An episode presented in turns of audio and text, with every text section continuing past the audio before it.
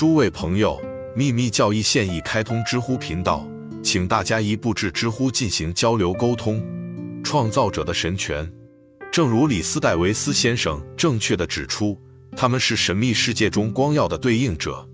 从这种物质生命的败坏状态解脱出来的尘世的人身佛及无爱的马努神佛陀 Manushibadas 被指定这一轮来影响地球。他们是禅定佛，他们都是 Anupadaka 无父母级，他们是从神圣的本质中自生出来的。公开教义说，每一位禅定佛 Dyanubada 都有从自身产生一个与其等同的天子的能力。一位禅定菩萨 Dyanubadisatva 在 Manushi 人类佛陀去世后，必须继续 Manushi 人类佛陀的工作。基于这样一个事实，即由被佛的精神所附着加持者履行最高启蒙，他被东方学者认为是五尊自生佛代表。候选者实际上变成了一位菩萨。是由高级启蒙者创造的。C. Fahat 宇宙生命或生命力是隐秘宇宙论中最重要的人物之一，即使不是最重要的角色，也应该详细描述。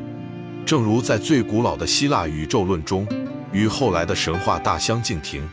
俄罗斯 Eros 是原始三位一体中的第三个面相，混沌 Chaos 大地盖亚高。欲望 Eros 回应卡巴拉主义的万物的根源 Ansof，因为混沌就是空间，契阿尔法纽欧麦克伦，空虚无边的一切，荣光 Shakina 和远古的日子或圣灵。因此，所以 Farhad 在尚未显现的宇宙中是一回事，而在现象的和宇宙的世界中是另外一回事。在后者中，它就是那神秘的电的生命力。在创造力的理性 logos 的意志下，把所有的形式结合在一起，给予它们最初的推动力，成为时间法则。但在未显化的宇宙中，Farhat 不再是这样，就像爱神是后来辉煌的长着翅膀的丘比特或爱情一样。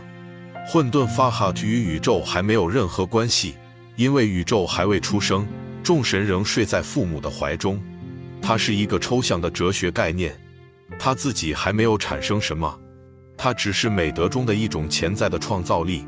所有未来现象的本体都在其作用中分化，可以说是为了在神秘的超感觉的作用中重聚，并释放出创造性的光芒。当圣子迸发时，Farhat 就成了推动力，也就是使一变成二和三的主动力。在显化宇宙层面上，三位一体分化为众多。随后，Farhat 被转化为将元素原子聚集在一起，使它们聚集并结合的那种力。我们在早期希腊神话中发现了这种原始教导的应和。Erebos 和 Nox 诞生于混沌，并在欲望 Eros 的作用下，依次诞生了以太 Thur 和白昼的化身 Hemera，上界的光和下界或地界的光。黑暗产生光。参见往事书婆罗门的 Purnas Brahms 意志或创造欲望，以及在桑乔尼索的腓尼基人的宇宙论中，欲望是创造的原则。智慧的总集 Farhat 与唯一生命密切相关，从未知的一中无限的整体显化的一或周期性的活跃期的神产生，这就是整体思维，那从喷射源头分离的。是西方的卡巴拉主义者的 Demagos 或表现创造力的 Logos，以及印度教的四面婆罗门。总体而言，从秘密教义中显出的神性思想的角度来看，它代表了更高创造力的 Dian Chohans 的主体。与宇宙意识进化的同时，本初佛 Adibad 隐秘的智慧，一个至高无上和永恒的显现自己为观世音菩萨，或显现了的 Iswara 大自在天。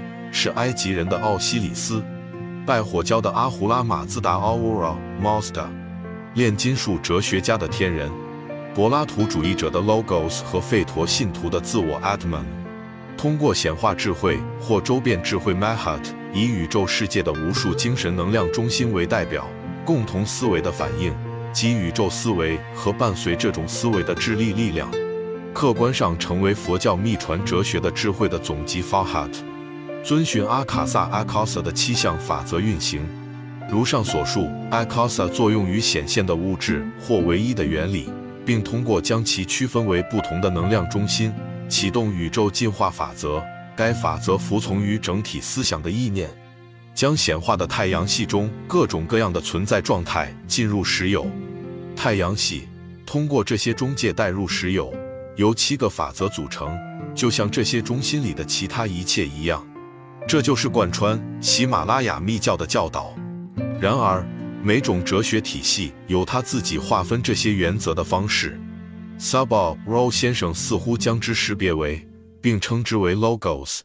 见他在神理学家中关于薄伽梵 g o Bhagavad Gita 的四次讲座。